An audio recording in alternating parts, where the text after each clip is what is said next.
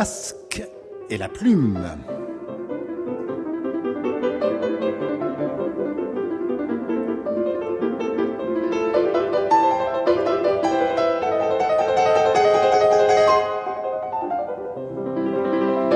Bonsoir à toutes et à tous. Bienvenue en public, formidable public, à l'Opéra national de Lorraine à Nancy pour un masque et la plume consacré ce soir à l'actualité du cinéma avec le Saint-Siège de la critique. Sophie Avon de Sud-Ouest, Xavier Le Herper de 7e Obsession, Eric Nehoff. Euh, euh, à qui on va donner un dossard, mais bientôt, euh, de, du, Figaro, Pierrot, Pierre Murat de Télérama pour parler notamment de deux documentaires, l'un consacré au pape François, l'autre à, Whitney Houston, mais également des films Invasion, Photos de famille, Première année et Mademoiselle de Jonquière. Dans le courrier de la semaine, avis très partagé euh, pour euh, Burning de Lee Chandong encensé, vous le savez, au masque et la plume, les plus durs, eh bien c'est Adrien Hamelot, mon pauvre masque, comment peux-tu être si élogieux pour cette purge interminable qu'est oh. Burning, dont les moments les plus palpitants sont un Marcel Marceau du pauvre et les crottes d'un chat invisible. Madame Michel Lemonnier s'est beaucoup ennuyée, c'est filmé sans rythme par un réalisateur qui se croit tellement génial qu'il peut se permettre des longueurs abusives. L'acteur principal a un air abruti, il a toujours la bouche euh, ouverte, c'est agaçant. Bon, admettons qu'il se trouve une critique sociale de la Corée du Sud, mais deux heures et demie pour découvrir qu'il y a des pauvres et des riches en Corée. Jean-Jacques Coriot, d'Aix-en-Provence, juge que Lee Chandong souffre dans ce film du syndrome Keshish avec des plans systématiquement trop longs et l'ennui que cela génère. Euh, tu as l'air assez d'accord d'ailleurs, euh, Eric. Hein euh, c'est pas moi qui ai écrit. Euh, tu parles. Ou alors c'est Kate Blanchette qui a trouvé trois auditeurs pour écrire à sa place. Pour oui, parce que oui, le film vient, nulle part au, au festival. Oui, qu'on vient David Eranval Mallet de Nantes. Burning, c'est lent, hypnotique, mais captivant scénario énigmatique, le réalisateur nous laisse avec des tonnes de questions. Chacun se fera son propre film. Comment, une fois encore, le jury de Cannes a-t-il pu passer à côté d'une voilà. telle ben voilà. Un bon auditeur. Voilà. Euh, il y a aussi Alain Lévy. je ne sais pas si c'est un rapport avec toi, Pierrot. Alain Lévy qui s'occupe du ciné-club Trois Pierrot à Saint-Cloud. Ah non, mais avec joie. Euh, il faut, tu me donneras les coordonnées. Oui. Euh. Toi, tu es un Pierrot là. Je suis un Pierrot. Alain Lévy nous dit que Burning euh, lui a fait penser à Providence de René, dans le sens où l'on peut voir des projections mentales du personnage principal, et à Vertigo pour la part de rêves contenus. Enthousiasme unanime en revanche pour Guy d'Alex Lutz, Alice Beaumarchais mes amours dominicales, ça j'aime beaucoup. Bravo et merci d'avoir recommandé Guy, c'est vraiment de la belle ouvrage, ciselé à souhait. Le film vaut même d'être vu deux fois pour apprécier tous ces petits détails qui n'en sont pas. Quelle belle surprise en effet. Comme vous, je ne m'y attendais pas, ce qu'on avait avoué à, cette tribune. Euh, Franck de Joigny, le talent maquillé d'Alex Lutz est un hommage à une génération qui tire sa révérence et démontre que tout peut perdurer, ou encore Arnaud Sanker, qui tient que si tous les films populaires avaient ce degré de qualité, le cinéma aurait de très beaux jours devant lui. Et pour finir, eh ben, vous êtes euh, aussi sévère que nous, si j'ose dire, pour Black Lanceman le film de Spike Lee avec Cathy Marnier de Nogent qui nous parle d'un film hybride, lent, sans nervosité, sans rythme, sans colère. Le film n'est pas à la hauteur de son sujet. Ou Fred de Bordeaux, qui trouve le film barbant du début à la fin et le scénario grotesque. Ou encore Pascal Hénard de Bourg-les-Valences, qui nous dit le film de Spike Lee est trop dichotomique. D'un côté, les gentils du Black Power et les méchants abrutis du KKK. Ce grand prix est celui de l'ennui. Voilà. Mais ça euh, marche très bien en salle, ça frôle le million oui. d'entrée. Euh, le, le, Alex Lutz aussi. Hein. Oui, oui, absolument. Mais Black Sandman, qui est quand même pas moins bien accompagné, on va dire, par la critique, fonctionne très très et bien. Burning, et Burning marche bien. Et Burning marche très bien, dans cette combinaison et malgré sa durée. Pour un film long. Euh, allez, on commence avec Mademoiselle de Jonquière, euh, l'adaptation d'un passage de Jacques le Fataliste, le roman philosophique de Diderot, par Emmanuel Mouret, le cinéaste de l'art d'aimer et de caprice, qui pour la première fois s'essaie au film à costume. Je suis pas un fan de Mouret en général, mais là je dois avouer que les costumes m'ont assez convaincu, des costumes qui vont très bien à Cécile de France et à Édouard Baird, que je vous le rappelle, vous retrouverez euh, tout à l'heure en, direct de 22h à minuit pour Lumière dans la nuit. Donc, Madame de la Pommeraye, Cécile de France, jeune veuve qui s'est retirée du monde, mais a fini par céder aux avances du très libertin marquis des Arcis et Édouard Baird, jusqu'au jour où elle découvre que le marquis s'est lassé de leur édile. Et elle décide de se venger avec la complicité de Mademoiselle de Jonquière, qui est jouée par Alice Isaz et de la mère de cette dernière, qui sont ce qu'on appelait alors des femmes de petite vertu. On est dans le 18e des, liaisons dangereuses, que Mouret filme avec une simplicité assez frontale, il faut dire très romérienne, et par tableaux successifs, comme pour mieux faire entendre la sublime rhétorique de l'époque où excellent Cécile de France et Édouard Baird, donc Xavier? Complètement, je suis entièrement d'accord avec toi. Il fallait qu'il y arrive au film à costume de toute façon. Il y avait un côté suranné dans ces films contemporains, très littéraires, qui allaient chercher toujours des racines justement dans le théâtre ou dans la littérature du XVIIe et du XVIIIe siècle. Donc un jour, il fallait qu'il se coltine au costume. Et ce qu'il en fait déjà en termes de mise en scène et de reconstitution est extrêmement intéressant parce que il contredit l'habitude de ces films très découpés où on va effectivement s'arrêter sur la tasse de thé, sur le fauteuil, sur la bergère, qui atteste bien du travail du chef décorateur. Il n'en a pas grand-chose à faire. D'ailleurs, il débarrasse très souvent le décor de son superflu. Il va même jusqu'à inventer un délicieux petit salon au bord d'une rivière, comme si ce qui l'intéressait, ce sont ces lieux de transition, ces lieux du social, ces lieux où on se salue, où on se rencontre, les salons. Il y a très peu de chambres à coucher dans cette histoire-là, et quand elles sont là, elles ont une force parce qu'elles apportent de l'intimité à quelque chose qui est toujours sur la rétention. On est dans le social, on est dans la représentation, on est dans la société. Il va se faire une histoire bouleversante, tragique. Tu parles de complicité de Mademoiselle de Jonquière, elle est quand même manipulée, elle est quand même aussi une victime collatérale de cette histoire-là. Ça va arriver jusqu'à la découverte du libre arbitre, malgré les conventions, malgré ce que nous intime, ce que nous impose la société environnante. Il y a un jeu d'acteurs qui est extraordinaire. Mouret, vraiment je dis extraordinaire, et je le dis pas en vain, parce que Mouret a travaillé quelque chose de pratiquement musical dans sa composition. C'est-à-dire que Edouard Baird, il est moderne, il est contemporain, il va apporter dans cette langue du 18e quelque chose d'impulsif quelque chose d'instinctif, qui est contrebalancé et pas contredit, qui est contrebalancé. mais tout en ayant, je trouve, la rhétorique de l'époque. Ah, mais il est complètement dans la rhétorique. De toute façon, il a ce côté de toute façon petit marquis du 18e, quelque chose. Sauf qu'il le dit en se débarrassant des tics, il joue pas, il cherche pas à jouer. Elle, en revanche, Cécile de France, qui n'est pas une actrice que j'apprécie énormément, elle m'a bouleversé parce qu'elle va travailler quelque chose qui est un langage de tête, qui va apporter de la musicalité, qui va apporter de la tonalité, de la couleur, de la variation, de la graduation. Lui qui est toujours Edouard Baird un peu sur le même premier degré, elle, elle va travailler des nuances, elle va devenir carnassière, elle va devenir vengeresse, elle va devenir douce, elle va devenir amoureuse. Et puis il a inventé un personnage qui est joué par Laure Salami. Laure Calamy. Laure Calamy, c'est ça, pardon. Qui est extrêmement intéressante parce qu'elle est à la fois la narratrice, le témoin, elle va Il faut dire qu'il n'est pas dans le, n'est pas, dans, le, dans le récit de Diderot. Un, un, film éminemment moderne et contemporain dans un siècle très bien reconstitué. Récit, je le rappelle d'ailleurs, que Bresson avait porté à l'écran oui. euh, du Bois de Boulogne. Bois de Boulogne. et les dialogues, les dialogues étaient signés euh, Jean Cocteau. Jean Cocteau. Il n'y a pas d'amour, il n'y a que des preuves d'amour. Ben pour moi, c'est un petit problème quand même. Pourquoi bah, parce que On n'est pas obligé d'avoir vu le Bresson. Ah non, pas du tout, pas du tout. Mais Bresson, qui n'était pas un imbécile, et Cocteau, qui n'était pas non plus, ont compris quand même assez vite qu'il fallait commencer le film bien plus tard contrairement à Emmanuel Mouret, c'est-à-dire qu'il nous épargnait les 25 premières minutes que je Il va nous raconter la fin. Non, justement, je raconte le début. Extrêmement longue, où, en effet, le marquis fait sa cour à donc la marquise de la Pommeraye, et puis elle, elle s'épacie, et puis elle le prend cynique, et puis le temps passe. Alors, il est absolument incapable, Emmanuel Mouret, de montrer le temps qui passe. Ça se dure ah pendant des années. Et tout ce qu'on montre, c'est un arbre qui grandit. Ah bah oui, c'est quand même le minimum syndical de la métaphore pour montrer que le temps passe. Et à partir tu préfères les maquillages qui délivrent les acteurs Non, non, mais attends. À partir du moment où il arrive, au bout de 25 minutes, là où commençaient Bresson et Cocteau, c'est-à-dire à partir du moment où la marquise, prétextant une indifférence, euh, fait avouer l'indifférence de son partenaire, là, on redevient dans la cruauté, et je trouve que le film est vraiment très bien, au détail près que le film de Bresson avec Maria Cazares, c'était la vengeance d'une femme, Absolument. en quelque sorte. Voilà, c'était la. Qui était d'ailleurs plus proche du texte euh, de, de Diderot. Hein. Voilà, voilà. D'ailleurs, ce qui est marrant, c'est que j'ai entendu, voilà, parce que le film a été repris, réédité très récemment, j'ai entendu quelqu'un dans une grande radio qui disait Ah, donc Bresson était un pré-Weinstein.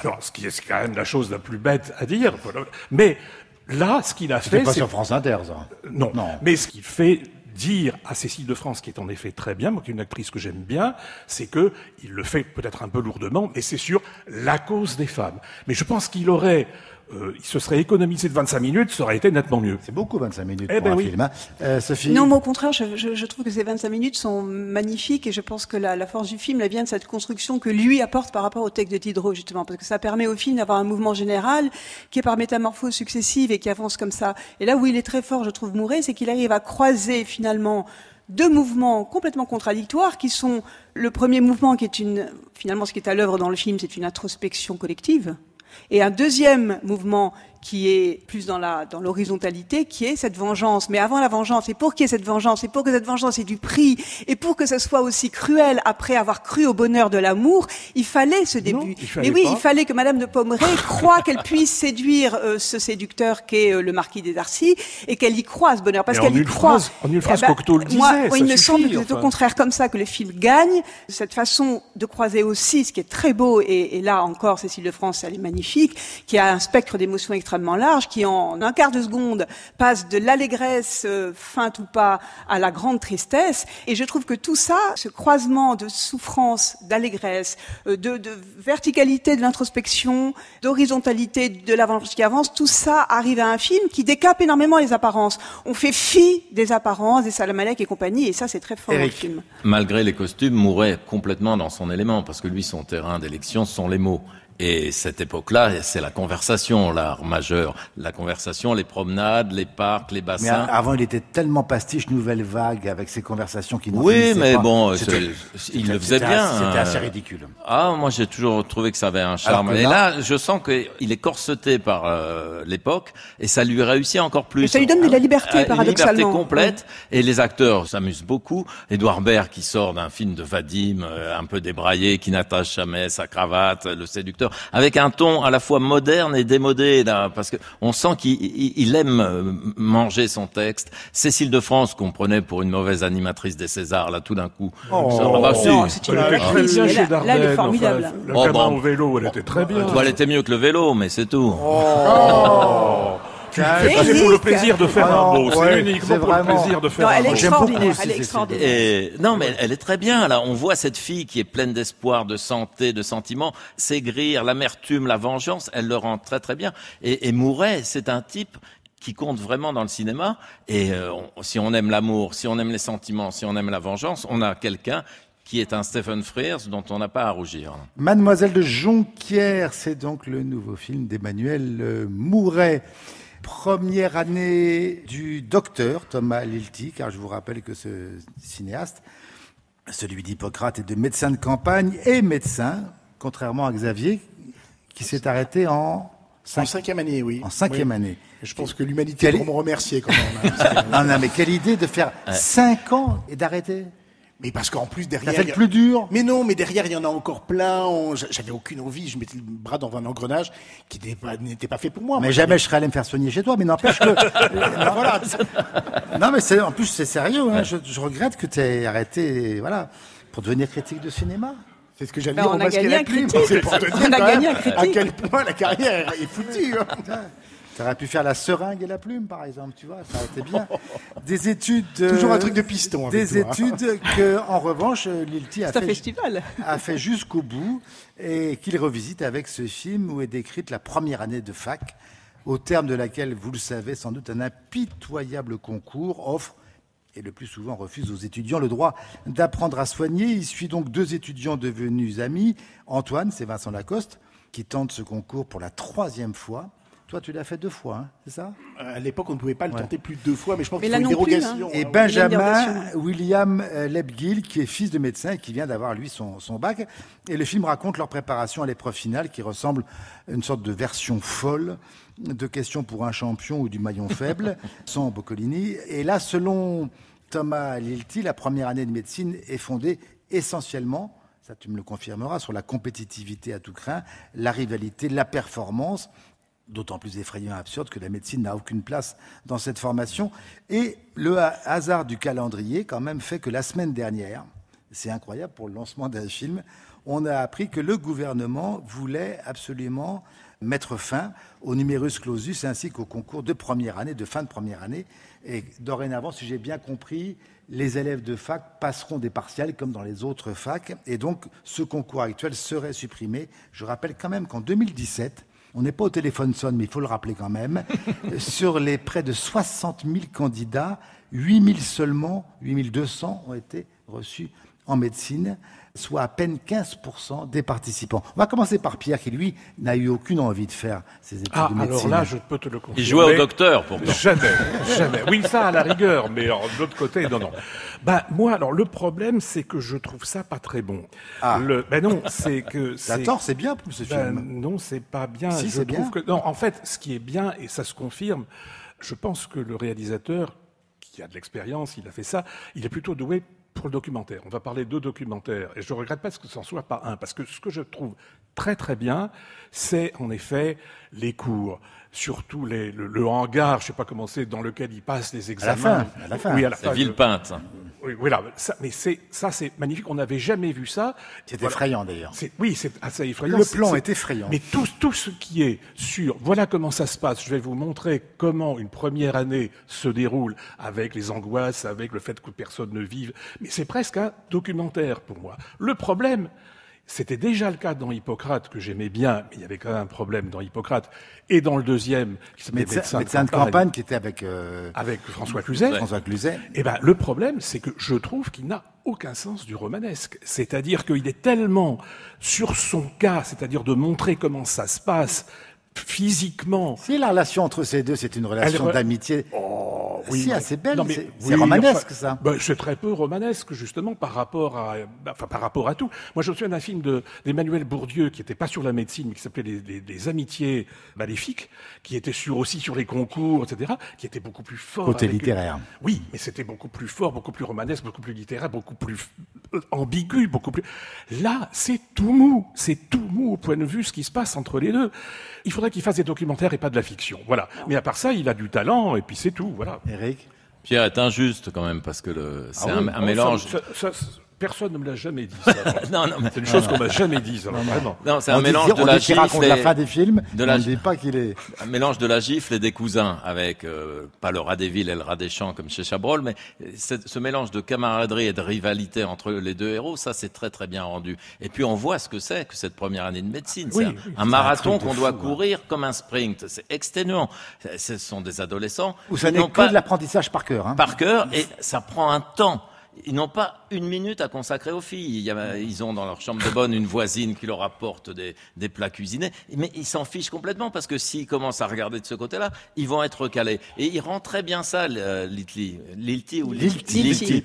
Déjà dans Hippocrate, on voit que c'était ceux qui avaient réussi. D'ailleurs, où, là, Vincent Lacoste Ouais, ouais. était déjà médecin, si j'ose Et dire. on, on- on- on Interne. voit, ce- on, on voit ce que c'est. C'est un film qui rajeunit. euh, euh, acheter les polycopiers, voir, économiser parce qu'on va pas en prendre en double. Et le, le boulot que c'est, les QCM, euh, tous les rituels, toutes ces, un ces reportage. amphithéâtres où on se bagarre pour avoir C'est une un place. reportage. Tu es bien non, c'est pas du tout un reportage. Ah, si, c'est- c'est on un se bat reportage. encore plus que pour rentrer dans l'opéra à Nancy, là, pour assister aux cours. Et il y, a- il y a des scènes très romanesques. Je raconterai pas la fin. Ah mais non, non, c'est- non, non, c'est- mais c'est très Ah non, romanesque. Le plan final... Ouais. euh, Non, mais même avant. il y a Alors un je vais vous dire, le plan non, final, non, non, ça- non, non, non, non, non, non, non, non, non. Ça Donc, vous évitera d'y aller. Sophie, Euh, moi, je suis, je suis pas du tout d'accord avec Pierre. Je trouve qu'au contraire, enfin, évidemment, c'est un film. euh, Enfin, il parle de son expérience personnelle et tous ces films sont des films très justes. C'est des films sur la vie euh, telle qu'elle est. Et, Oui. et- mais c'est pas parce que on fait des films vrais euh, qui sont justes avec des personnages qui sont vrais parce qu'il les connaît, parce qu'il les a bien dessinés, qu'il n'y a pas de romanesque et que c'est un reportage. Non, je suis pas d'accord. C'est au contraire un film où il y a de la transcendance. Il y a du... C'est un grand film sur la jeunesse. C'est un film sur l'amitié, comme tu le disais. C'est un film évidemment de dénonciation. C'est un film sur l'époque aussi, parce que malgré tout, euh, c'est sur c'est la vitesse, sur la concours et c'est c'est un film sur ce concours. et c'est pour ça que je dis pour un c'est concours de médecine. Bien sûr, et c'est un film politique dans la mesure où il dénonce Ah le concours, c'est etc. Ce que j'aime justement dans les films de Lilti, c'est que tous sont des films avec une trame extrêmement simple, mais il a un sens justement du romanesque Ah, et de l'humanité qui fait qu'il fait mouche. Il est hyper émouvant. Moi, j'ai pleuré dans ce film. Oh. Je l'ai trouvé, bou- mais je, je l'ai trouvé réellement très très émouvant. Qu'est-ce Et qu'il y a, parce qu'il est, Rien, non, je m'étonne parce que, que c'est juste, ça, parce que euh, c'est la vie elle-même. la, la version de Bresson était beaucoup mieux. Vous voulez pas que je termine ma phrase? Ah bah je pleure plus à Bresson, si Et tu veux faire. je vous mecs, laisse Sophie parler. est en train de euh, je vous parler, laisse parler. Pardon, c'est pas grave, c'est pas grave. Les gens jugeront. Bah voilà. Euh, Ah. Non, je trouve que c'est un film. c'est un film. Oh. Ça, tu l'avais encore jamais utilisé, L'histoire jugera même. Parce que, parce que c'est la vie, justement, il y a de l'humour, il y a de l'émotion, et c'est pas des- de l'émotion à deux Et balles. puis ces deux dans- comédiens sont excellents. Et Je pense que et ça tient, hein. ça tient beaucoup au, au fait que les personnages sont bien dessinés et que les comédiens, en effet, sont très bons. Alors le presque, je t'ai gardé pour la, bonne, pour la bonne bouche, le presque, le presque docteur Xavier Le Herper, qu'en pense-t-il de ce film? Moi, d'abord, j'aime beaucoup Thomas Lilti, et au contraire de Pierre, et, et en, en totale adhésion avec Sophie, je trouve qu'il met du romanesque là où justement il pourrait n'y avoir que du reportage ou que du témoignage. Sauf que c'est du romanesque discret, mais qui sous-tend vraiment terriblement bien son histoire. Moi, je voulais pas être médecin. Tu fais 5 ans et tu veux pas être médecin? Non, non, mais je savais que je serais jamais médecin dès le premier. J'ai eu le concours vraiment presque par hasard. Et Par aujourd'hui- hasard En trichant. Et aujourd'hui, non, parce que j'avais fait une terminale C, et que j'ai eu des bonnes notes en maths et en physique et en chimie. Ah, donc tu Mais en anatomie, j'étais ouais. très mauvais. Et s'il y avait eu un juré pour corréler un tout petit peu les notes, il m'aurait viré de façon très légitime. Après, j'étais menacé par pharmacie, donc tu imagines. un tout petit Mais là, peu tu nous fais cinquième année, tu nous racontes. Le- le- Non, non, mais ce qui est intéressant, c'est que moi, par exemple, faut expliquer que quand on est par reçu, on a... Il y a dentaire aussi. Voilà, il y a dentaire, il y a pharmacie. alors qu'à l'époque dentaire, c'était la matière noble et on était vraiment, ah oui, oui, vraiment tout le monde voulait dentaire et personne ne voulait de métier. Non, moi, ce qui On va prendre m'intéresse, encore un appel peut-être pour avoir une question sur la, sur Ah, la par exemple. Sur, sonne. Non, mais ce sur qui- la filière dentaire. Là où il y a du romanesque, par exemple, la scène de la fin que je ne raconte pas, mais elle est terriblement Même avant, romanesque hein, et elle ouais. est inspirée d'une. Oui, c'est- elle est, elle est d'ailleurs improbable. hein. et Pas tant que ça. Ça ressemblait à quelque chose de cet ordre-là. Il, il, il, juste, il déplace un tout petit peu le curseur pour faire effectivement un happy enfin une, une histoire qui se termine plutôt bien. Mais là où c'est très fort et très c'est très romanesque, c'est que nous avons deux personnages. Il y en a un qui n'y arrive pas et qui rêve d'être médecin. Et moi, je suis passé devant des gens, effectivement, dont c'était le vrai rêve, la vraie conviction, la vraie vocation, et qui ont vu les portes se fermer à un espoir de vie, à une ambition de vie. Et c'est terrible. C'est terrible comme des petits cons comme moi, trois ans plus tard, vont finir par accrocher et par se dire c'était pas fait pour moi, alors qu'ils le savaient dès le premier. Et puis, il y a le personnage, effectivement, de William Lebguil, qui le fait presque désinvolte, qui le fait presque pour hériter de papa, qui le fait presque sans difficulté. Et c'est dégueulasse. Et leur amitié, d'ailleurs, va être mise une épreuve. Elle n'est pas solidaire tout le temps. Il y a des moments où ça crisse, il y a des moments où ça se dispute. Pierre, tu as raison, c'est une année zéro quéquette. On- alors là, on la gère, on l'arrange, hein, pendant, pendant un ou deux ans. non, mais évidemment, on l'arrange, on n'en fait pas, ou alors quand Le on c'est c'est uniquement pas pour que ça. réviser l'anatomie, tu vois. Mais Qu'est-ce que tu as fait pendant cinq chose- ans Je sortais un tout petit peu la chose. Ce soir, ils sont fous. Xavier, Mais c'est très fort parce que je sortais leur, la chose. leur amitié, leur On est à amitié, Nancy, tu n'y penses pas leur amitié, elle compense justement toutes les Bon, frustrations que. Ah bon, d'accord. Non, mais mes enfants, on a encore Ah, quatre il y a une films. dame qui vient de se lever On a avec oui, Il y a vous allez va intervenir. mais On a encore quatre films à Bon évoquer. Oui, mais ça. regarde, elle est, elle est délicieuse, mademoiselle. Alors attendez, je rappelle le titre, c'est Première année et c'est de Thomas Lilti. Ici, je vous le rappelle, on est à Nancy à l'Opéra National de Lorraine. Une intervention dans cette magnifique salle. Bonsoir mademoiselle. Bonsoir. Je voulais euh, justement rebondir sur euh, votre intervention qui disait qu'il n'y avait rien de romanesque dans ce film, mais vous n'avez pas euh, souligné l'aspect, enfin la relation qu'il y a entre le personnage de William et son père, qui est quand même, enfin moi c'est ce qui m'a le plus touché euh, dans le film Absolument. en fait. Et je trouve que ça, Père enfin, ça fait beaucoup sur, euh, oui père médecin, euh, ça, ça rajoute un énorme bon point au film pour moi. Merci de votre intervention. Pas d'autres réactions ici sur ce film. Je le disais, on va aller un peu plus vite. Euh, Photo de famille, le deuxième film de Cécilia Roux avec Vanessa Paradis, Camille Cotin, Pierre Deladonchamp, Jean-Pierre Bacry, Chantal Lobby.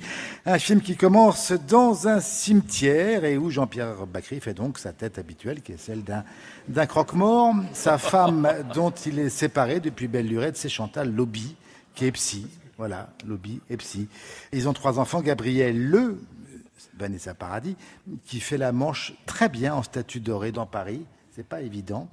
Elsa, c'est Camille Cotin, la comédienne qui monte, qui monte, qui monte. Ella qui crève de ne pouvoir être enceinte et Mao, c'est Pierre de la Donchamp, un game designer qui veut mettre fin à ses jours en se jetant dans la Seine. Trois enfants donc dont les parents 68 ans ont raté, c'est le mot est faible, l'éducation, qui s'évitent mais qui se retrouvent pour s'occuper de leur grand-mère Alzheimer et se souvenir de leur maison de vacances où ils ont été très heureux. Comédie légère sur la famille décomposée où même on entend Vanessa Paradis mais massacré, It's a Wild World de, de Cat Stevens, et dont la question récurrente est que faire de Mamie Sophie? Euh, je trouve ce film très très très médiocre, très faible. euh, L'histoire jugera. L'histoire jugera. Non, c'est un film qui a, qui a pas une ambition folle, mais qui en même temps se veut une Pourquoi chronique, médiocre? Une chronique tendre, euh, attendrissante, émouvante. T'as pas été euh, ému du tout, toi? Mais pas du tout, pour Pas la bonne tout. raison. Mais c'est très simple parce Moi, que les personnages, touché. Les pour moi, les personnages sont tellement stéréotypés, sont tellement faux. C'est-à-dire, c'est un film qui part du principe qu'au lieu de dessiner des personnages vrais, on va faire des, des personnages qui vont faire rire. Donc, tout est dévié, quoi. C'est-à-dire qu'on n'est pas. Oui, oui ils sont, ils sont conçus pour ça. La, la mère Chantal Lobby, qui est psychanalyste et dont on fait un, un personnage tellement stéréotypé, caricatural, d'une psychanalyste qui serait euh, elle-même euh, hystérique et, et finalement qui Bah, aurait les névroses qu'elle est censée. Oui, ben voilà, ça c'est un stéréotype, tu vois. Non, mais j'essaie- en effet. Je te chatouille un peu, Ah tu ouais. vois. Oui, c'est- et moi aussi. Freud et jugera. Moi aussi, et je te réponds. le- Freud jugera. Ben, ça, moi, euh, la, la, la psychanalyste qui va chez sa fille avec des poireaux pour cuisiner des poireaux, parce, que- alors qu'elle sait que sa fille n'aime pas les poireaux, franchement, tu vois, ça te fait pas rire. Et ben Si, moi, ça parce m'a que pas fait c'est- rire. Non, mais ça a un sens. Non, mais c'est quand même ridicule. C'est Faire c'est des poireaux hyper, pour non, mais c'est qui n'aime pas les hyper, poireaux. hyper préfabriqué, hyper. Tous les personnages sont définis par un trait qui, qui alors euh, Camille Cotin, euh, elle est juste définie par son désir d'avoir un enfant. Comme tu l'as dit, euh, Bakri, il est juste défini par le fait qu'il est malheureux, qu'il fait la gueule, et donc il va avoir une grande scène de- d'explication avec sa mère.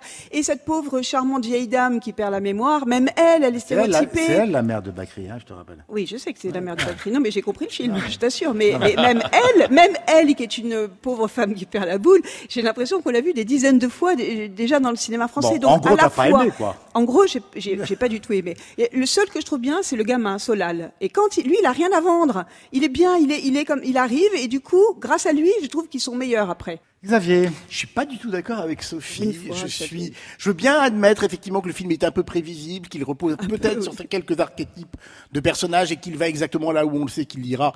Je ne raconterai pas la fin, mais enfin, là, je pense que tout le monde l'aura deviné au bout de cinq minutes.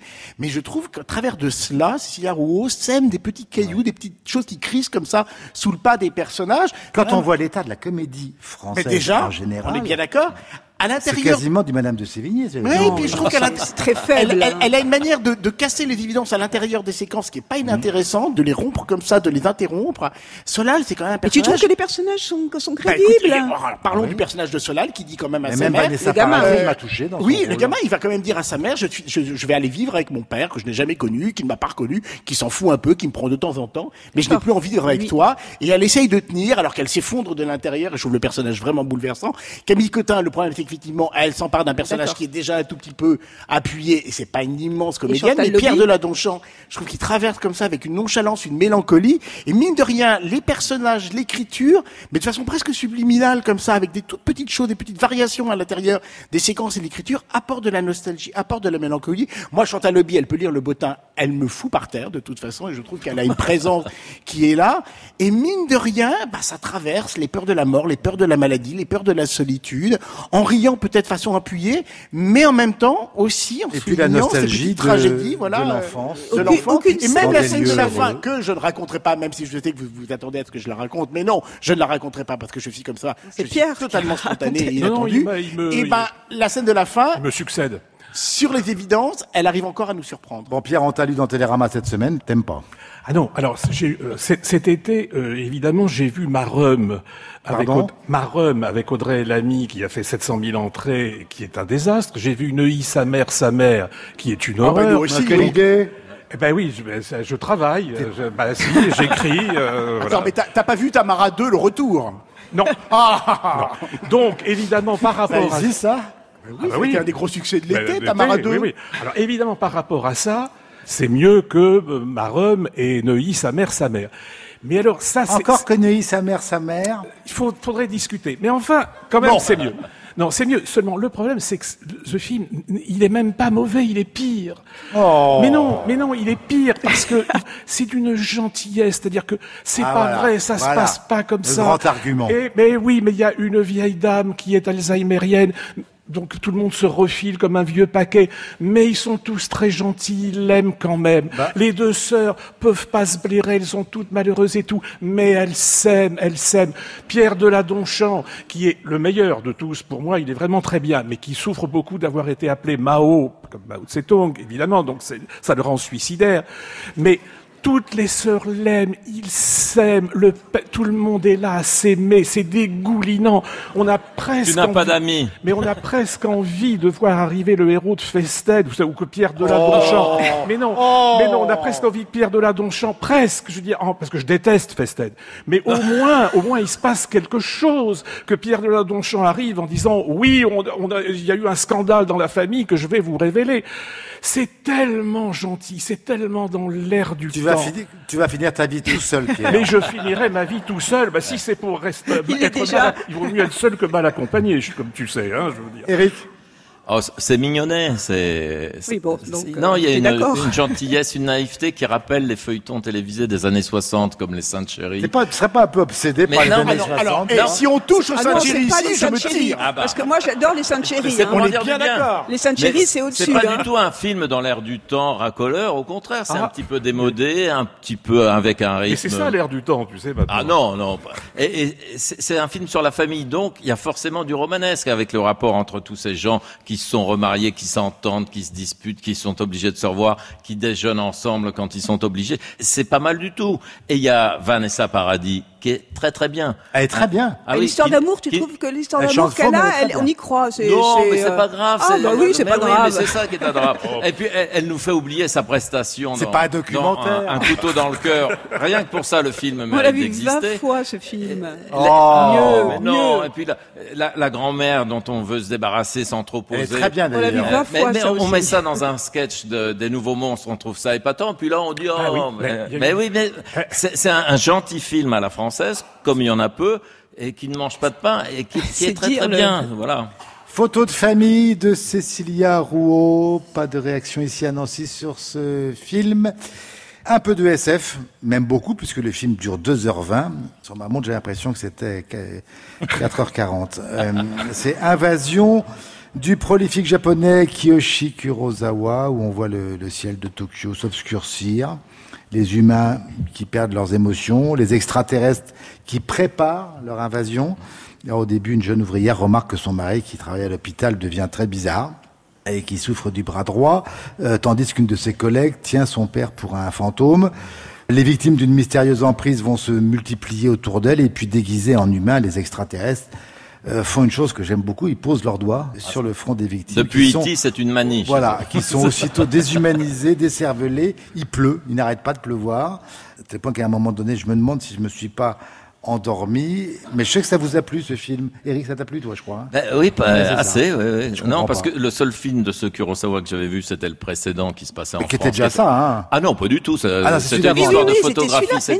Mais avant que nous disparitions, qui était exactement la même. Ah non, mais histoire, exactement la même pièce. Ah bah voilà. Mais c'était l'an alors, dernier. j'avais rien compris au précédent tellement il était mauvais. Mais C'était l'an celui-là, j'ai trouvé quand même assez épatant qu'on n'ait pas des aliens qui soient des monstres dégoulinants avec des bras qui traînent par terre et des yeux globuleux. Là, ils sont comme nous. Et ils veulent tellement être comme nous que leur mission pour envahir la Terre, c'est de nous piquer ce qu'on appelle les concepts. Ah oui, mais Les émotions. 2h20 eh Oui, mais c'est un petit peu long, effectivement. Mais tu sais, en- envahir la Terre, ça se fait pas en deux jours. C'est ce qu'ils disent d'ailleurs. Ouais. Et d'ailleurs, ils sont presque en train de regretter parce qu'ils doivent apprendre ce que c'est que la famille, la fierté, le passé, l'amour. Ils comprennent pas très bien, mais ils sont obligés d'apprendre ce que c'est que la peur de mourir. Alors, il y en a qui doivent se demander, on ferait mieux d'aller sur une autre a jamais planète. été fait, non, ça. mais c'est vraiment l'étrangeté du quotidien, toute la banalité qui est, devient assez étrange. Il y a des scènes euh, assez réussies où le l'alien en blouse blanche traverse l'hôpital et tout le monde tombe à son, sur son passage. Ça, c'est très marrant. Ah oui. Et- mais oui, non. et- ce, ce couple qui essaye de se reconstruire parce que le mari est un guide, lui. Alors un guide, c'est celui qui leur sert de collabo, en gros, aux envahisseurs. Alors, faut faire très attention parce que si tu as mal à la main, Tu vas pas raconter les 2h20 parce que alors là, moi, je craque. Hein. Ah, mais non, J'ai mais- déjà vu. Alors si en plus tu me le racontes dans le Je suis détail. pas sûr que tu donnes envie. Ah non, mais je, je- je vous trouve quand même très sévère parce que je vois votre regard. Je vais vous toucher le front avec le doigt. Non mais lui, il a aimé, Xavier, je sais, il a aimé. Non, c'est un E.T. moderne et sans euh, maquillage. D'accord, Pierre. Moi, j'aime pas une passion pour ce cinéaste qui est très, très, très est- surestimé, peut-être à mon avis. Est très prolifique. Très, et voilà, c'est ça. Alors, il, il filme plus vite que son ombre, parce que donc, en effet, il a fait un film qui était la même chose que celui-là, mais en plus drôle, en plus fantaisiste. Et ça, c'est une série télé euh, qui durait donc 5 heures Oui, c'est 40, ça. qui a été Ah bah, c'est pour réduite Jérôme. à 2 heures 40. Voilà. Je, suis tout à fait d'accord avec toi, Jérôme, ça tient pas la distance au point de vue, c'est beaucoup trop long. Même si l'original de la feuille télé durait 5h40, je trouve que 2h20, c'est quand même un peu long. En revanche, la première heure, la première heure et demie, je trouve qu'il y a une ambiance de, de fantastique qui est Oui. créée avec rien, un rideau. Il y a une inquiétude, pas une angoisse, mais une inquiétude. une inquiétude, j'ai dit angoisse, j'ai eu tort. C'est une inquiétude, un suspense, une bizarrerie, une étrangeté qui arrive avec l'enquête que mène cette femme. Pourquoi son mari devient-il différent? Comment ça se fait que ce nouveau médecin lui semble bizarre? Parce qu'elle, elle a très vite compris, parce que c'est une femme qui a quelque chose qui cloche. Et donc, eh ben, eh ben, voilà. Non, Et mais donc- j'adore, j'adore l'argument. Ben, Oui, vraiment. Euh, ben, je si, croyais c'est- que tu allais dire c'est une femme intelligente? Mais je oui. croyais que tu allais dire Mais ça. c'est Non, ça. mais c'est quelque... Ah, donc une femme Oui, intelligente avec ça. quelque chose Mais qui oui, cloche. Surtout qu'elle a entendu le fin mot. Oui, non, mais c'est une femme justement qui est Et intelligente, j'ai- qui, est- j'essaie, mais- qui est mais- sensible, qui est là, et qui donc a tout compris tout de suite. Qui est intelligente, elle. Elle. Et donc, je trouve que pendant une heure, il y a une, inquiétude et, et une mise en scène qui est, pour une fois, très belle. Après, c'est trop long. Bon, ah, ça va être difficile. Sophie, Non, mais alors moi, en plus, je suis, je suis, je suis, je suis- t'es une femme. voilà, j'ai quelque chose qui cloche. Et Parce donc, que tu n'as pas compris, c'est ça? oui, non, mais peut-être que, non, non, j'ai parfaitement compris le film. Je te remercie. Non, je- donc- une femme. Pour, pour une D'autant fois. que je l'ai vu deux, je l'ai vu deux fois puisque avant nous Ah. Contrairement à ce que Eric semble avoir vu, c'est effectivement exactement le même film. Mais bon, sauf que euh, il a essayé de le refaire. Moi, j'aime plutôt bien le côté je remets, euh, je re- revisite le, le même motif et j'essaie de recommencer. Et je et moi, j'adore en plus Kurosawa. Je trouve que c'était vraiment un cinéaste. J'ai adoré Ah oui, Sojukai. j'aime beaucoup beaucoup, euh, beaucoup ses autres films. Mais là, je dois reconnaître que, en dépit de la, de- de- il sait installer la tension. Le tout le début est très, très, très, très beau. Puis après, il laisse de côté des pistes. euh, il on a l'impression qu'il expédie l'histoire, qu'il y croit plus lui-même. Et au fond, il retombe dans les ornières du précédent. Euh, c'est-à-dire que euh, je pense qu'il veut mettre quelque chose d'un peu rigolo, c'est-à-dire qu'il il pense que c'est un hommage, que la pièce de théâtre initiale est un hommage au- à la science-fiction des années 50, et il essaie comme ça de récupérer quelque chose d'un peu drôle, d'un peu à distance, et ça tue le film. Et, et toutes les pistes qu'il laisse de côté, les enchaînements qui deviennent très illogiques, tout à coup ça s'enchaîne mal, c'est c'est pas très logique, et toute la grâce du début est malheureusement compromise par la fin. Xavier, Alors, faut dire que c'est tiré d'une pièce de théâtre. C'est compliqué, Puis ça a été une série télé en quatre épisodes. Ça dure une heure de plus, c'est pas 5h40 comme Pierre a essayé de nous faire croire. J'ai admiré mes deux petits camarades du Muppet Show, là, qui pour défendre le film l'ont enfoncé. Oh, bah, je t'en prie. enfin, dis donc, c'est 3h20 pas parce que en t'as 4 quelques épisodes, c'est faisable. que- Alors moi, Kurosawa, je n'aime pas du tout. C'est un cinéaste, mais qui me, Ah comme moi. n'a Ah, m'a jamais intéressé. Je l'ai trouvé toujours un mauvais copieur des grands maîtres. ce Kurosawa, là. Euh, Kiyoshi. euh, Kiyoshi. Vois, Kiyoshi. il avait fait un faux remake de L'Anguille d'Imamura. Ah oui. Et tout le monde se pâmait. Ah, c'est formidable. Ah, mais Shozukai, c'était magnifique. Mais de temps en temps, il Shozukai, fait un bon film. beau. Avant que nous disparitions, c'était quand même une purge, puisque c'est le film précédent qui inspire celui-ci. Et celui-ci, j'étais tellement étonné d'aimer que je suis retourné le voir. Pour dire que j'ai pas de 4 vie heures- quand même. 4h40. Ouais, 4h40. Alors j'ai toujours un bémol sur la fin. Non mais j'ai pas de vie, hein, c'est une catastrophe. Hein. Invitez-moi pour que j'ai autre chose à faire le vendredi soir que d'aller revoir les films de Kurosawa. Mais je trouve que celui-ci fonctionne et Pierre l'a dit, il y a un travail sur la mise en scène, sur l'inquiétude, sur l'étrangeté, dans des lieux qui devraient être des lieux de protection, l'appartement, l'hôpital et qui deviennent subitement des lieux extrêmement angoissants, avec rien, des perspectives, des rideaux qui volent au vent, des vrai, choses comme ça, très beau, le début qui, est très beau. qui Oui, oui. inspirent voilà, une, une Oui, oui. étrangeté.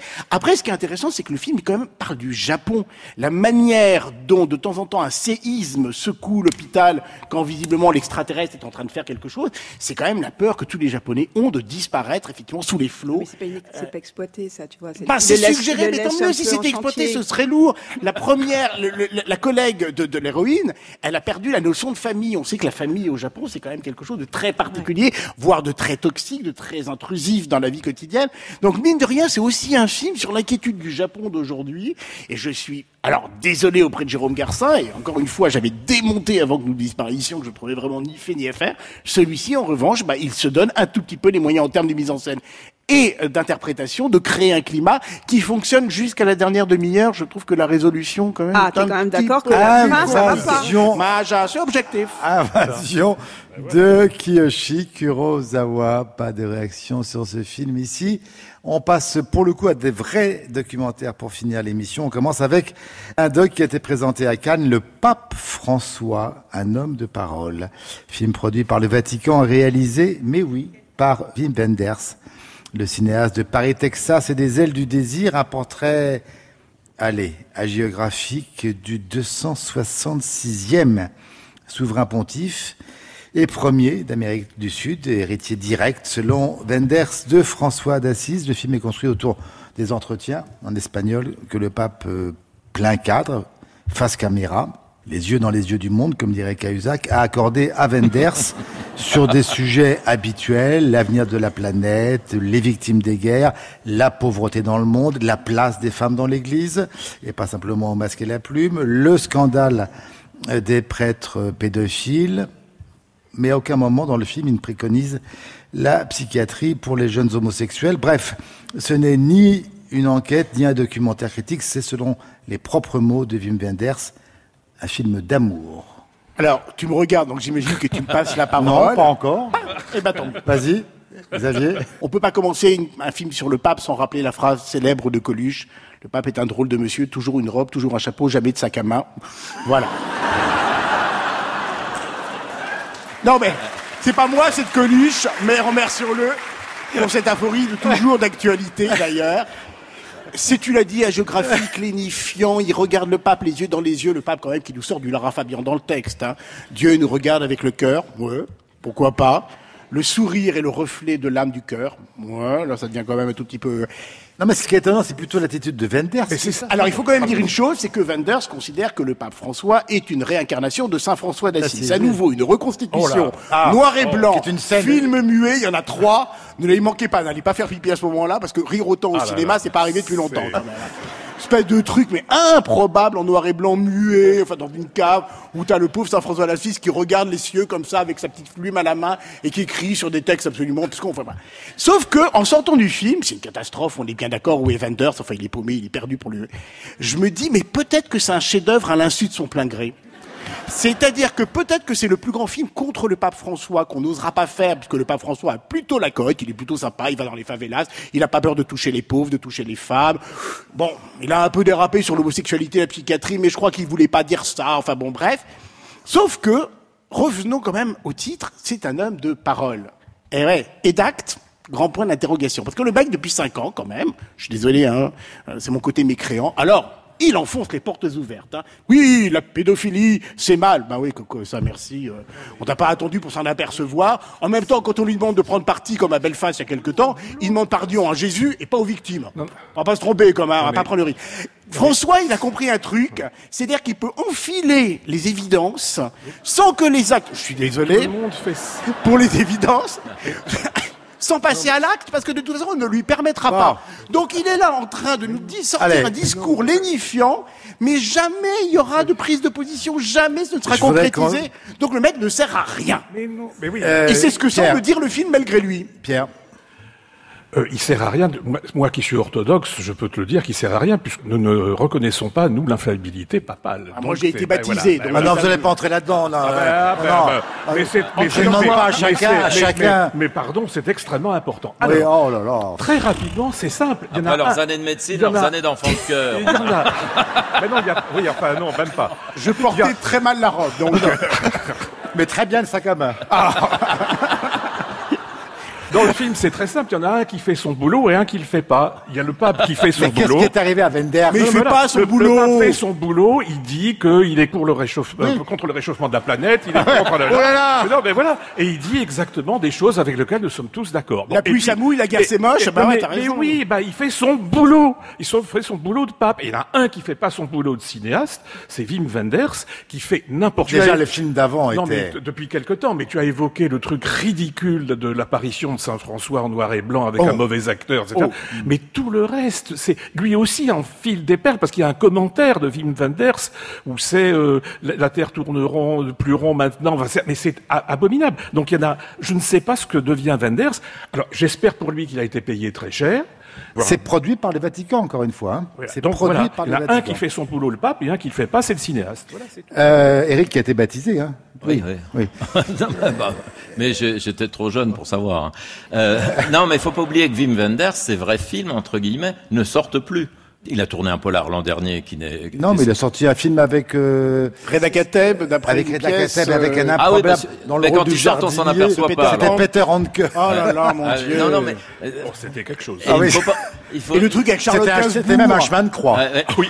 Et rappelez-vous que c'est quand même, il est catholique et qu'il voulait devenir prêtre. Un peu comme Scorsese, mais on peut pas dire qu'ils aient fait le même cinéma. hein. Parce que Wenders, c'est quand même du Prozac sur pellicule en permanence. Et là, je suis désolé, heureusement qu'il y a le pape François. Parce que le, on, on sent quand même que ce type est fait quand même d'un beau matériau. Comment Et- ça, un beau matériau Ah bah, On dit pas du pape qu'il est fait d'un beau matériau. Non, on, on sent T'es au Figaro, je te rappelle. c'est quel- c'est quelqu'un qui sait parler, mais qui sait écouter, visiblement. Même ses silences sont éloquents. Et Wenders plante sa caméra.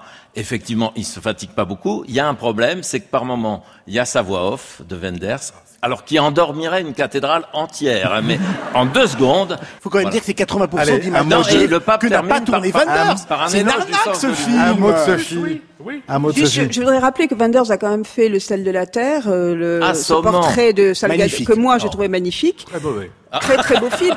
Ah non, moi je le trouve magnifique et euh, c'est un grand film, je suis désolée. Bah non. Et euh, en vieillissant, il a, il aspire, euh, comme il a toujours aspiré à une forme de pureté et tout. C'est vrai qu'on peut se moquer, le film est assez risible par moments et c'est vrai que ce petit film sur Saint François d'Assise est assez ridicule et, et c'est un film euh, on ne peut plus euh, candide pour ne pas dire angélique. En même temps, euh, si c'est pas avec le pape qui fait quelque chose d'angélique, euh, il le fera jamais. Mais c'est vrai que tout ça est un peu, un peu euh, naïf. Et en même temps, moi, je suis sensible à la parole, euh, à cette parole. Alors, à quoi il sert? Ben, Il sert symboliquement, il sert à parler, il, va, il, il donne de l'espoir aux gens, parce que tu dis à quoi il sert. Mais quand il va voir les migrants, le pape, quand il va voir les pauvres, quand il rappelle au gouvernement que le, le, le parce que c'est un homme qui est, qui, qui est vraiment concerné par le monde moderne et qui qu'il est ravagé par l'argent, la cupidité, etc. Il donne de l'espoir aux gens. Il sert à quelque chose. Il faut bien, voir. Sophie, c'est il bien. faut non, voir il comment faut les migrants actes, le regardent. Non, pas du tout. C'est bien, Sophie. Symboliquement, il est là, le pape, et ce qu'il dit, c'est très simple. Il fait pas des cours de théologie. En effet, il dit que la pluie mouille, c'est vrai. Il dit, il faut rire, il faut jouer avec vos enfants, il faut que vous ayez de l'humour. C'est vrai que c'est des choses simples. Mais il donne de l'espoir à des millions de gens, je suis désolée. Et ça, il le montre, Wenders, et ça, c'est assez beau. Bah, C'est un bon communicant, c'est un bon VRP. Oh. Allez, le pape François, un homme de parole, contrairement à Xavier et c'est Vic Wenders. Allez, très rapidement, un autre doc sur une figure un peu moins christique, encore que. Encore que. Encore que. Le documentaire consacré par Kevin MacDonald, le réalisateur du dernier roi d'Écosse à la reine, Whitney Houston. Icône pop disparue, vous le savez, en 2012 à 48 ans d'une overdose, plus de coke que de médoc, récit de son enfance, pavé de traumatismes, dont la fameuse terrible agression sexuelle commise par sa cousine euh, Didi Warwick, euh, ses amours tempétueuses et bi, sa carrière et derrière les 200 millions d'albums vendus, sa descente euh, aux enfers, portrait aussi d'une femme devenue un, un symbole national. Ça, on sent que ça l'intéresse, McDonald, après avoir en 91 interprété façon gospel l'hymne américain lors du euh, Super Bowl. Bref, un doc classique hein, sur l'héroïne de Bodyguard qui mêle images d'archives et témoignages de ses proches. Ça dure quand même deux heures. Pierre, Euh, c'est pas très bon parce que le, le- Whitney, elle, est un personnage absolument romanesque. Alors là, pour le coup, mais la façon dont il la filme, c'est-à-dire ces témoignages comme ça, on voit ça, vous savez, dans il y a plein de docs qui passent. C'est un, doc, un doc de télé d'ailleurs. Oui, c'est ça, c'est un, oui, un, téléfilm. Enfin, c'est un doc de télé. Vous savez, il y en a plein. Humphrey Bogart raconté par Lorraine Bacall, euh, machin. Tout.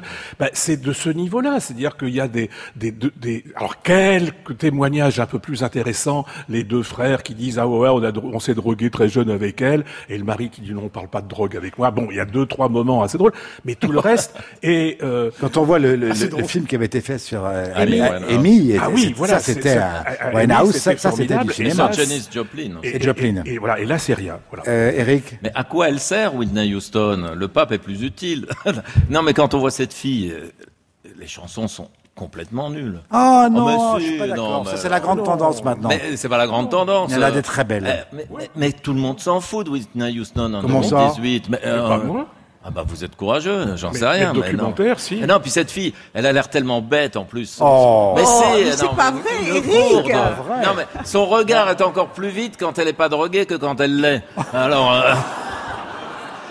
On voit que c'est une andouille qui n'a rien compris à ce qui lui arrivait, qui s'est fait exploiter par tout le monde. Et le film est assez focus. C'est ce genre de oh. film totalement contrôlé par la famille qui veut en faire une victime, une demi-sainte. non, il y a eu euh, la semaine dernière sur C8, qui est quand même pas la chaîne la plus glamour. C'est pas Arte, hein. un, un documentaire sur elle qui est mille fois plus intéressant, mille fois plus percutant. Moi, justement, ce que je trouve intéressant dans le film, c'est que c'est peut-être effectivement, il, il, dit que c'est un portrait de Whitney Houston. En fait, c'est pas elle le plus important dans le film. Ce qui est vachement intéressant, c'est qu'il arrive à filmer d'abord trois décennies euh, de l'Amérique, et il arrive à filmer surtout l'envers du rêve américain à travers cette famille euh, de la de toute petite middle class afro-américaine. Et ça, c'est passionnant. Alors, je ne sais pas si elle est représentative ou si elle est emblématique cette famille, mais entre en effet les frères qui disent qu'ils vont protéger Whitney Houston et qui l'initient. Ça, c'est la forme du mais c'est ça. Trop... Bah, c'est un puzzle. Alors, à force de mitrailler, c'est classique. C'est en, c'est en ayant, en multipliant comme ça les interviews, qu'on voit ce père qui est horrible, qui est mort, mais qui fait un procès à sa fille parce qu'en fait, il était ivre de pouvoir et d'argent. Sa mère qui lui chuchote, n'oublie pas qu'il t'a élu en parlant de Dieu. Euh, la petite fille qui a eu une vie de fantôme, qui est morte à 22 ans de, en suivant sa mère, deux ans après sa mère, c'est affreux. Et cette famille qui est, qui est à la fois toxique et en même temps qui, est, qui, qui parle de l'Amérique de, de ces années-là. Et ça, c'est fort dans le film film. Xavier, c'est ton sentiment aussi? Ah, Moi, je suis entièrement d'accord avec Sophie. Je trouve que c'est un film qui est un, documentaire qui a un vrai point de vue. D'abord, c'est celui de raconter que Whitney Houston, qui faisait une pop sucrée, a constamment été attaquée sur son homosexualité, pardon, présumée, sur sa drogue, donc toujours menacée comme ça d'être révélée, d'être jetée en pâture. Et puis, je suis entièrement d'accord avec Sophie, c'est 30, 40 ans de l'histoire de la communauté noire aux États-Unis. Elle connaît encore la ségrégation, les résidus de ce moment-là, euh, sa tante, euh, sa mère qui essaie d'être chanteuse. Je trouve que c'est quand même un grand documentaire sur la fin du XXe siècle, vu effectivement à travers la communauté noire et une chanteuse mise en avant, mais constamment menacée d'être destituée. On parlait donc du documentaire de Kevin McDonald, Whitney. Et on termine avec un conseil, mais que vous allez vraiment citer, Pierre? Euh, un film euh, qui s'appelle Dovlatov, qui est le nom d'un ah romancier russe. Le film est signé Alexei German, qui est junior, pardon, qui est le fils donc d'Alexei German, qui avait fait Hrustaliov, ma voiture et 20 jours sans guerre. Et c'est donc le six jours de la vie de cet écrivain dans les années 70 à Moscou. Et c'est absolument passionnant. Eric le célibataire d'un cinéaste qu'on redécouvre qui s'appelle euh, Antonio Pietrangeli. Ça date de 1955, c'est avec Alberto Sordi et c'est une très très bonne comédie italienne, mais moins bonne que les autres films qu'a fait ce type-là, mais il faut y aller quand même. Sophie Très vite deux films. Leave No Trace de Debra Kranik et Sophia. Dont nous parlerons dans le prochain Masque et la Plume. Bon et Sophia de Myriam Benbarek, qui est un portrait du Maroc euh, très complexe, très sobre et très, beau. Et très juste, je trouve. Très juste. Euh, et Xavier, pour finir Coup de cœur pour Thunder Road, un premier film écrit, réalisé et interprété par Jim Cummings, le portrait d'un flic névrosé qui vacille comme l'Amérique dans lequel il s'inscrit. Tous ces conseils, vous les retrouvez sur le site du Masque et la Plume, franceinter.fr. FR, merci beaucoup. Sophie Avon, Xavier Leherper, Pierre Murat, Eric Nehoff pour cette émission qui était comme chaque semaine présentée par Jérôme Garcin avec la collaboration de Lisiane Selam, chargé de production ce soir Franck Malabry et à la technique ici dans l'Opéra national de Lorraine et je les remercie Andreas Jaffré, Loïc Duros, Gilles Manet ainsi que Tanguy Lecorneau, la réalisation euh, était signé Xavier Pestugia. Vous notez bien, s'il vous plaît, que le prochain enregistrement du masque, eh bien, c'est le jeudi 20 septembre au studio Charles Trenet de la Maison de Radio France pour deux émissions, l'une consacrée au théâtre et l'autre au cinéma. Dans une semaine, on parlera encore de films. Merci Nancy, à dimanche prochain sur France Inter, évidemment.